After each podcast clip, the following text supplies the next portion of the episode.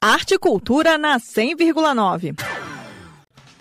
O setor cultural foi, sem dúvida, uma das áreas profissionais mais afetadas pela crise sanitária da Covid-19 e dois pesquisadores aqui do Distrito Federal se uniram para investigar como os artistas da cultura popular se reinventaram para sobreviver à pandemia.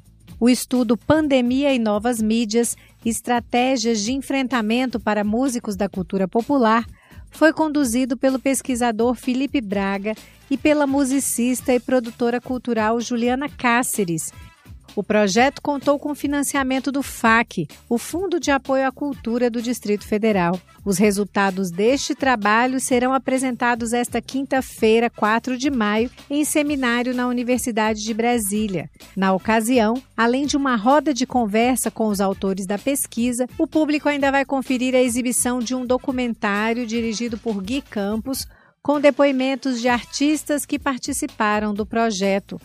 Uma das entrevistadas é a cantora, compositora e percussionista Liris Catarina.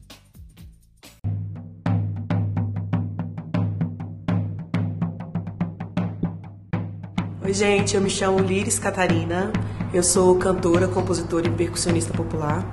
Estou aí numa jornada de mais ou menos uns 17 anos, entendendo o que, que é a cultura de tradição popular. A pandemia me transformou no lugar de coragem, sabe? De resistir e de entender se nenhuma pandemia me parou, nada mais me para. A programação do seminário Pandemia e Novas Mídias, esta quinta-feira na Universidade de Brasília, encerra em Pocket Show com a presença de alguns dos entrevistados da pesquisa, entre eles a cantora Martinha do Coco e o cordelista e fotógrafo Davi Melo. Lembrando que o seminário Pandemia e Novas Mídias é esta quinta-feira, 4 de maio, a partir das 7 horas da noite, no Anfiteatro 10 da UNB. A entrada é gratuita.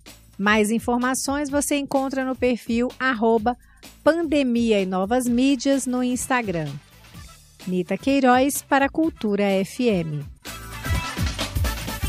Rádio é cultura.